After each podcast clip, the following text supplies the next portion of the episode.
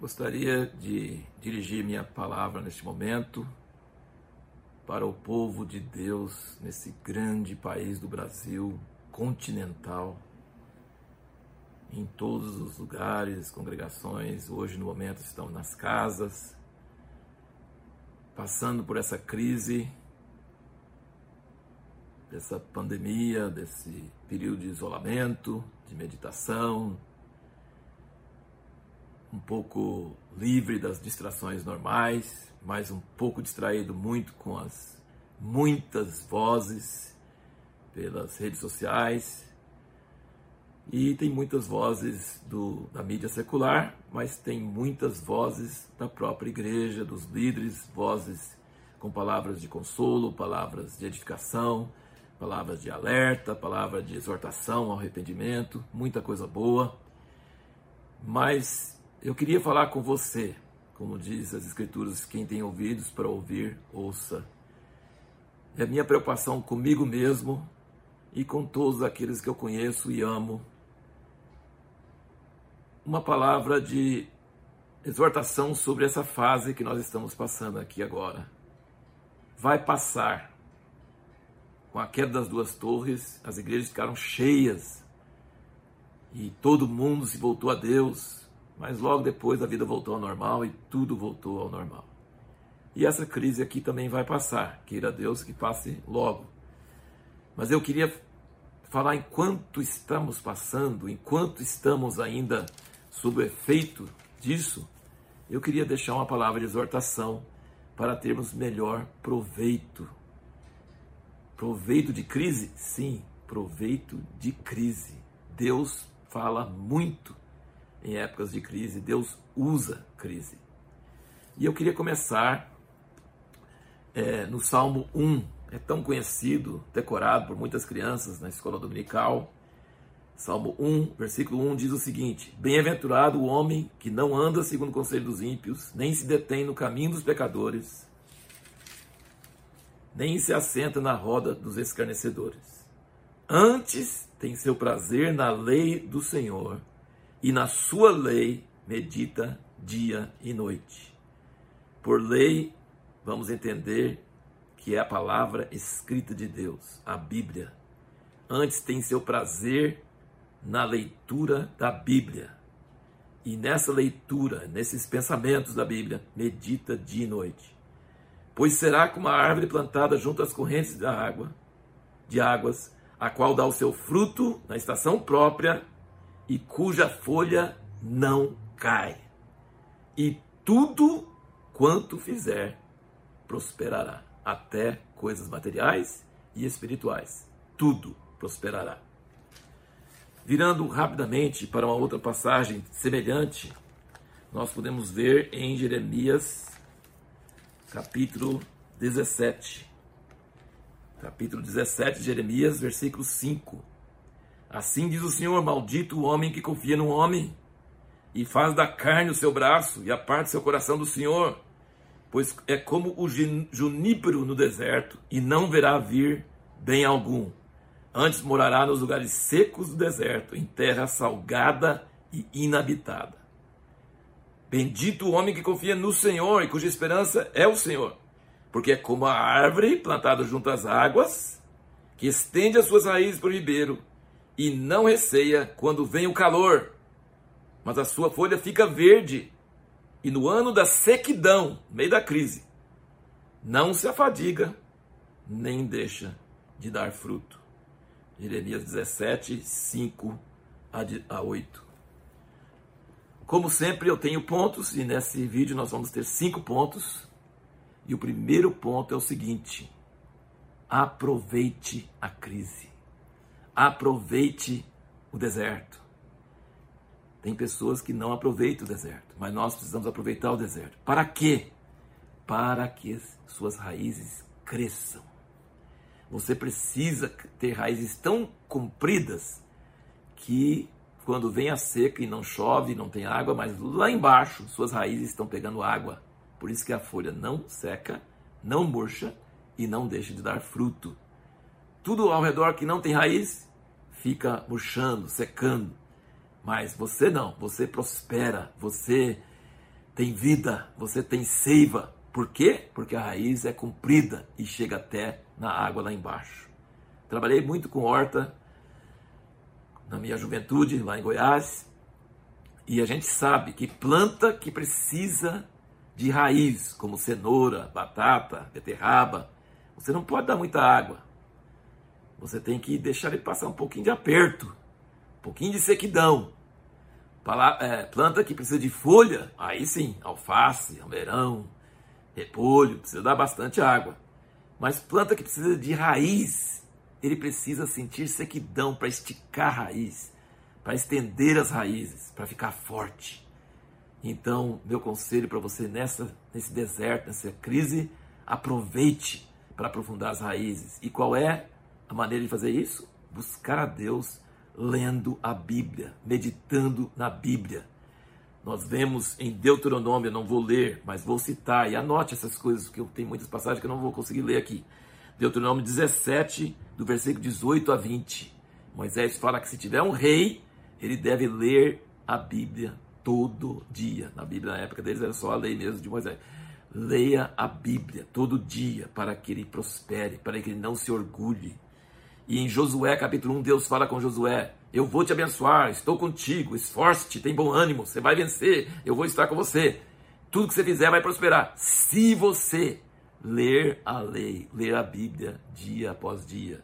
Em Josué, é Josué capítulo 1, versículo 8 e 9. Então o caminho para esticar as raízes é ler a Bíblia diariamente, pensar nela, ficar com dúvidas, e interagindo com ela, e aí você será uma pessoa que na época da escuridão, na época das trevas, você tem vida. Aquela palavra vai voltar à sua mente e vai te alimentar e você vai receber direção sobre o que fazer. O segundo ponto é o seguinte: a maioria, infelizmente, mesmo dos cristãos, vai passar essa crise e vai voltar à vida normal, entre aspas, a vida como era antes.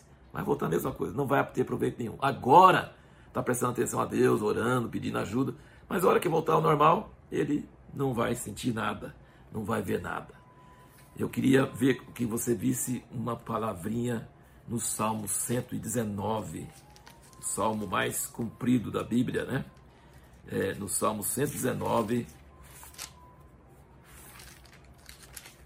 ele tem uns versículos bem curtinhos. É um salmo comprido, mas tem versículos bem curtinhos no versículo 67, ele diz o seguinte: Salmo 119, versículo 67 diz: Antes de ser afligido, eu me extraviava, mas agora guardo a tua palavra. E o versículo 71, foi-me bom ter sido afligido para que aprendesse os teus estatutos. E no Novo Testamento, em Tiago, Tiago 1, eu também não vou ler, mas Tiago 1, versículo 2 a 4, Tiago 1, versículo 2 a 4, ele diz: Alegrai-vos na tribulação, alegrai-vos nas aflições e deixa a perseverança e a dor mexer com o seu coração e deixa ela ter a obra perfeita, a obra perfeita. Então, gente, não passe pela crise apenas sobrevivendo. Utilize esse tempo de crise, esse tempo de aflição, para buscar a Deus, para aprofundar suas raízes, para desenvolver um conhecimento de Deus que você não tinha antes para ler a palavra com mais intensidade, para orar com mais intensidade sozinho e com a família. Utilize a aflição. Ele, o salmista falou: Foi bom eu ter sido afligido. Foi bom. Então, assim, meu desejo, minha oração é que nós saiamos dessa crise com uma comunhão com Deus mais profunda, que a aflição tenha feito sua obra completa em nós, que nós sejamos pessoas mais mais conhecedoras de Deus, menos apavoradas, menos ligadas às distrações, menos eh, in, in, é, inconstantes, levadas ao redor por ventos, uma, um povo mais calmo, mais sério, mais confiante, mais sedento por Deus, trabalhando no mundo, mas não sendo do mundo, ganhando dinheiro, mas não voltado ao dinheiro trabalhando e servindo as pessoas, mas não com nossos olhos fitos aqui na terra. Que esse tempo de aflição, que esse tempo deserto, seja bem aproveitado. E que a igreja que saia desse tempo seja uma igreja avivada, uma igreja profunda, uma igreja cuja folha não murcha, uma igreja saudável.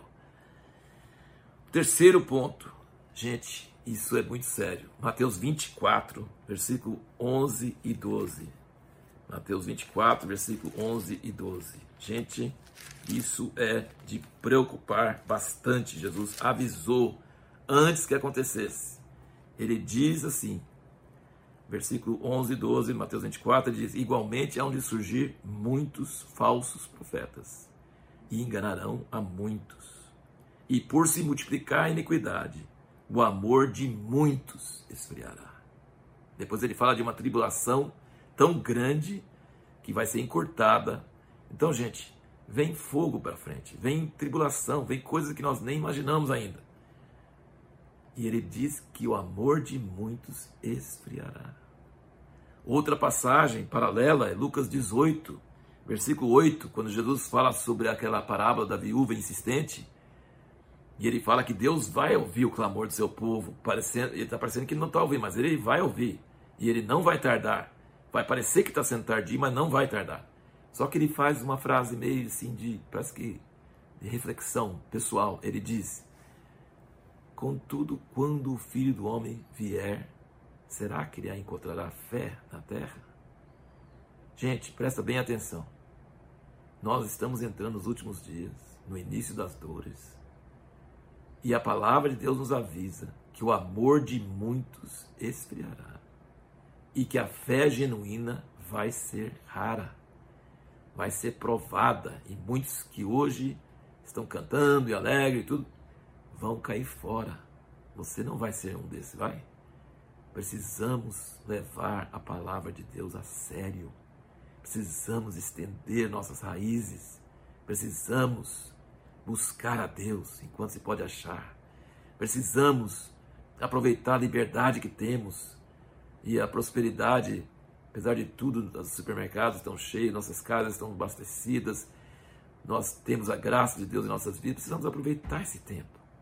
Aproveitar esse tempo para que quando vier as provações, as coisas difíceis, a, iniquidade se multiplicando, faz o amor esfriar. Será que isso não já está acontecendo?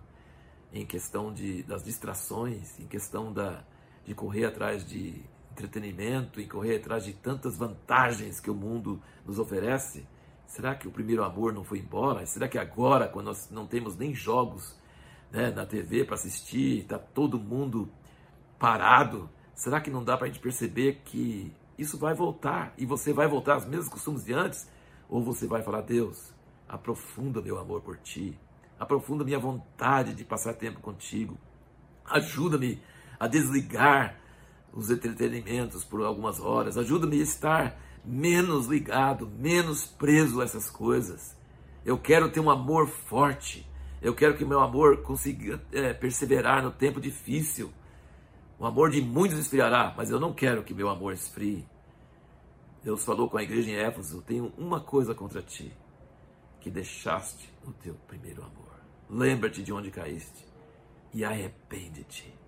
Gente, Deus não está querendo coisa muito difícil de nós, coisas muito complicadas. Não, Ele quer nossa paixão por Ele, nosso amor por Ele, nossa vontade de guardar em nosso coração com carinho tudo que Ele fala nossa vontade de ouvir qual a direção para hoje, ser ligado com Ele em todos os detalhes. Ele quer que o nosso amor não esfrie, pelo contrário, que nosso amor cresça cada vez mais.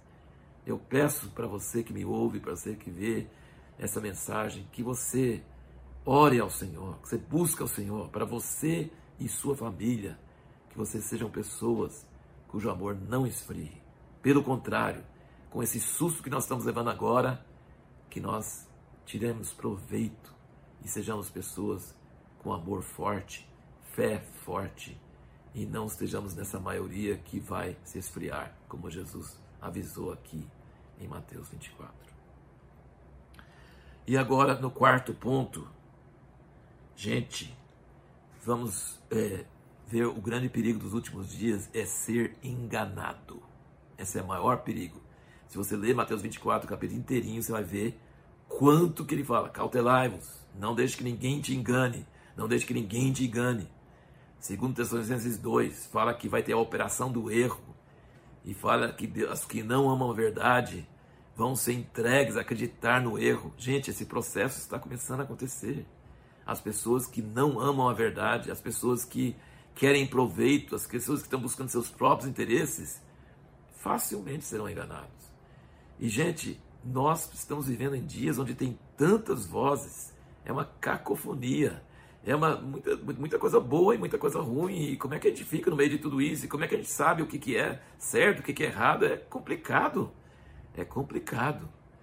Mas eu gostaria que você entendesse que existe uma cura para isso, existe uma vacina contra o engano, existe um jeito de não ser enganado, mas a gente precisa entender primeiro que existe esse perigo, senão você não vai querer a vacina. Então vamos virar para Jeremias capítulo 23. Muito importante você ver aqui o que ele diz sobre os falsos profetas, as pessoas que levam ao engano. Ele diz o seguinte: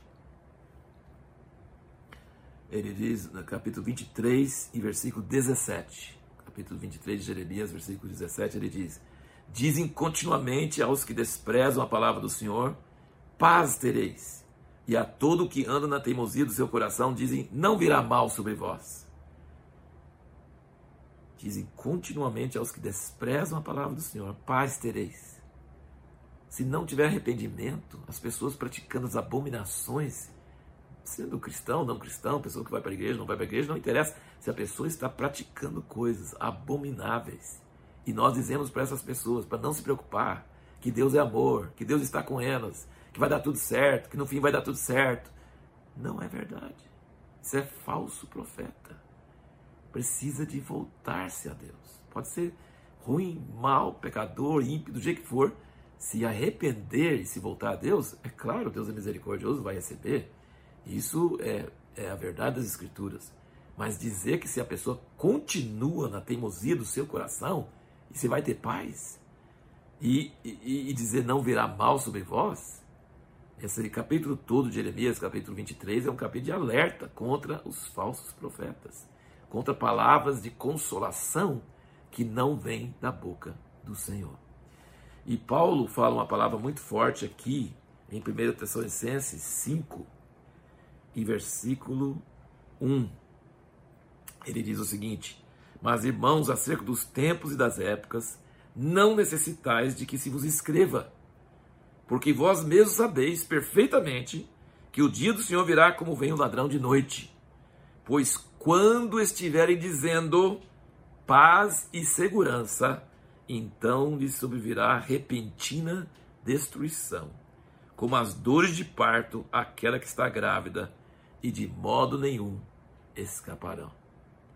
Então, nessas horas de crise, muita gente está com os ouvidos abertos. E como eu tenho dito e tenho ouvido muitos irmãos dizendo, vai haver uma grande colheita de almas. Muitas pessoas que não se interessavam no Evangelho vão se interessar. Muitas pessoas que não estavam abertas vão se abrir.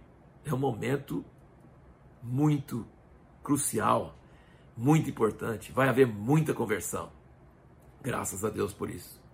Mas também vai haver muitas pessoas desavisadas, relaxadas, distraídas, mesmo entre o povo de Deus, que não vai levar a sério.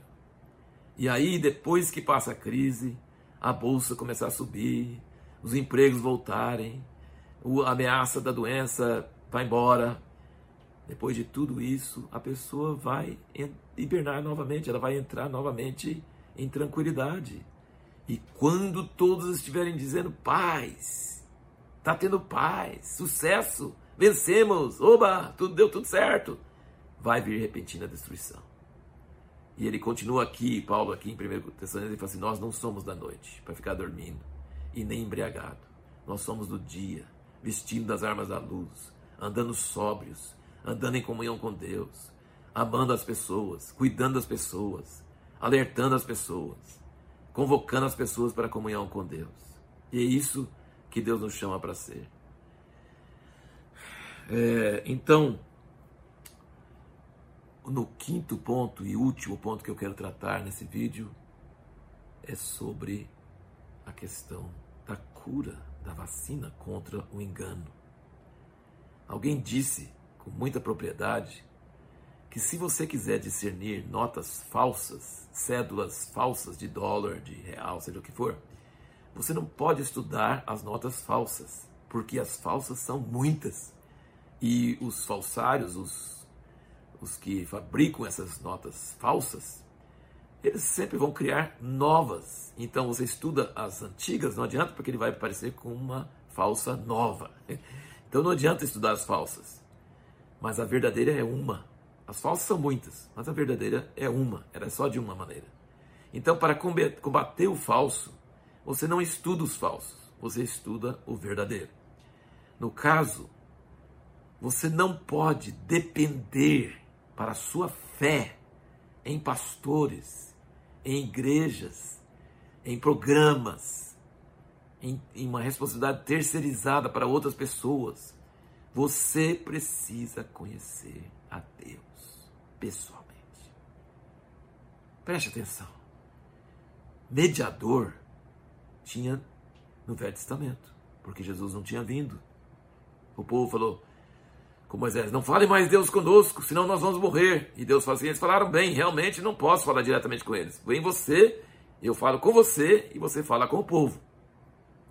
Mas vai vir um dia que eu vou mandar um profeta como você. E esse eles vão ter que ouvir. E se não ouvir, eu vou pedir contas.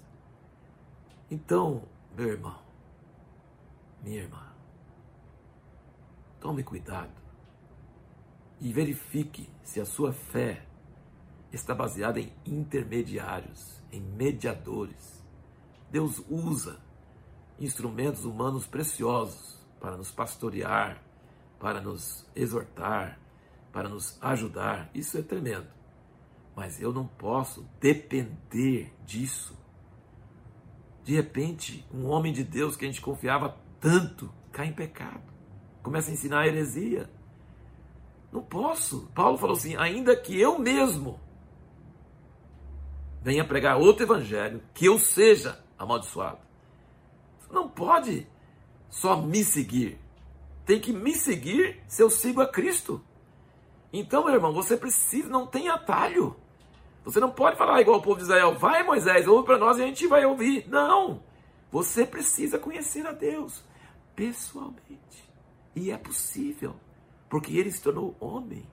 E esse homem morreu por você. E ele está agora à direita de Deus, intercedendo por você. E ele enviou o Espírito Santo para falar ao seu coração. E como diz João na sua epístola de 1 João, ele diz: Vocês não têm necessidade de que alguém vos ensine, porque a unção que veio dele vos ensina. No coração. João também diz no Evangelho: Minhas ovelhas, ele diz, Jesus falando, minhas ovelhas conhecem a minha voz, eles não seguem voz de estranho. Então não adianta seguir a outra ovelha que está seguindo o pastor. Eu preciso seguir, conhecer a voz do pastor eu mesmo. Eu mesmo preciso conhecer a voz do pastor. A única segurança para não ser enganado nesses últimos dias é você conhecer o verdadeiro, que é Jesus Cristo. Eu sou o caminho, a verdade e a vida. Não tem outro caminho, não tem outro jeito, não tem outro mediador. Você precisa conhecer a voz dele. Não só o Jesus que você leu na Bíblia, que você ouve na igreja. Não. O Jesus que fala pelo Espírito Santo em seu coração. Que te orienta quando você encontra com as pessoas, dizendo: não fala isso, fala aquilo, fica calado, visita Fulano. Orientações práticas no dia a dia. Nós precisamos conhecer Jesus ter a paz que o mundo não pode dar, a paz em nosso coração, saber que estamos fazendo a vontade dele, conversar com ele, reclamar com ele, suplicar a ele, adorar a ele. Nós precisamos conhecer a Deus de coração. Então, nesse ponto, nesse quinto e último ponto, estou falando sobre a cura ou a vacina contra o engano. Como não ser enganado nos últimos dias é você conhecer o verdadeiro tão bem que qualquer proposta que seja falsa para você já vê na hora. Você já sente mal. Não, não, não, não é isso que eu conheço, não. Você já sente que está errado. Você já sente, você não sabe talvez explicar, você não sabe assim entrar em detalhes, fazer longos argumentos teológicos. Não precisa. Você precisa conhecer a voz do bom pastor e saber essa não é a voz dele. Então eu de modo nenhum seguirei a estranho. Eu vou seguir a voz do bom pastor. Em Daniel 11, versículo 32, ele fala que vai haver muitas lutas nos últimos dias, que os entendidos, pessoas que conhecem a Deus, vão ser perseguidos, torturados, mortos, vão ser acrisolados, vai ter aflição para serem aperfeiçoados. E ele fala sobre isso. Mas no meio disso ele diz uma frase tão maravilhosa, viu? Daniel 11, 32, ele diz: O povo que conhece o seu Deus ficará forte e fará proezas. Gente, Deus está preparando um exército nesses últimos dias que vai surpreender o mundo. O mundo vai falar: de onde veio esse povo? Esse povo veio das suas casas, veio dos seus lugares secretos. Esse povo pode não ser conhecido pelo mundo e nem quer ser conhecido pelo mundo, mas esse povo conhece o seu Deus e será forte e fará proezas. Você quer ser um desses aí que vai ser forte e fará proezas? Em João 17, versículo 3, dizia: A vida eterna é essa, que te conheço a ti, o único Deus verdadeiro, e aquele que tu enviaste. A vida eterna está próxima de nós é Jesus Cristo. E você não pode conhecer Ele por ouvir falar. Você precisa conhecer Ele pessoalmente. E Ele falou: Eu vou me revelar àqueles que me buscarem. Verifique no seu coração. Verifique em seu espírito, em sua atitude, seu interior hoje. Você conhece a Jesus? Você conhece a voz dele? Você conhece, ama ele e adora ele e quer ele de todo o coração? Essa é a sua maior segurança. Quanto mais você conhece Ele, mais você quer conhecer. Quanto mais você ama Ele, mais você sente que ama pouco. É, uma, é um sinal. Quem conhece Jesus não fica tranquilo assistindo os outros. Não. Ele busca, ele tem fome e sede demais. Moisés conhecia Deus como nenhum outro. A Bíblia diz que ele conversava cara a cara como qualquer um fala com seu amigo. Mas ele fala assim: mostra-me a tua face. Ele queria mais, ele queria mais, ele queria o máximo. Todos que conhecem Jesus são tão apaixonados por ele que eles não descansam em buscar sua face. Quanto mais você gosta de ler a Bíblia, quanto mais você lê, mais você vai gostar, mais você vai ter sede, mais você vai entender que você não entende quase nada. Toda vez que eu leio a Bíblia, eu entendo, nossa, quão pouco eu entendo. Quão pouco eu entendo. Preciso ler mais. Preciso meditar mais. Preciso orar mais. Preciso estar perto de Jesus mais. Ter uma atenção mais voltada a Ele. Não gastar meu tempo em coisas vãs, coisas sem sentido. Eu apelo para você. Eu apelo para você. Deixa as distrações de lado. Não só agora, quando é obrigatório, mas tome uma posição depois que essa crise passar, você continuar sendo uma pessoa que tem coragem de desligar todos os aparelhos de internet, todos os aparelhos da mídia e ficar tempo só meditando na palavra, esperando em Deus, orando. Use essa disciplina, use isso para conhecer mais o Senhor. E o povo que conhece seu Deus ficará forte e fará proezas. Que Deus te abençoe.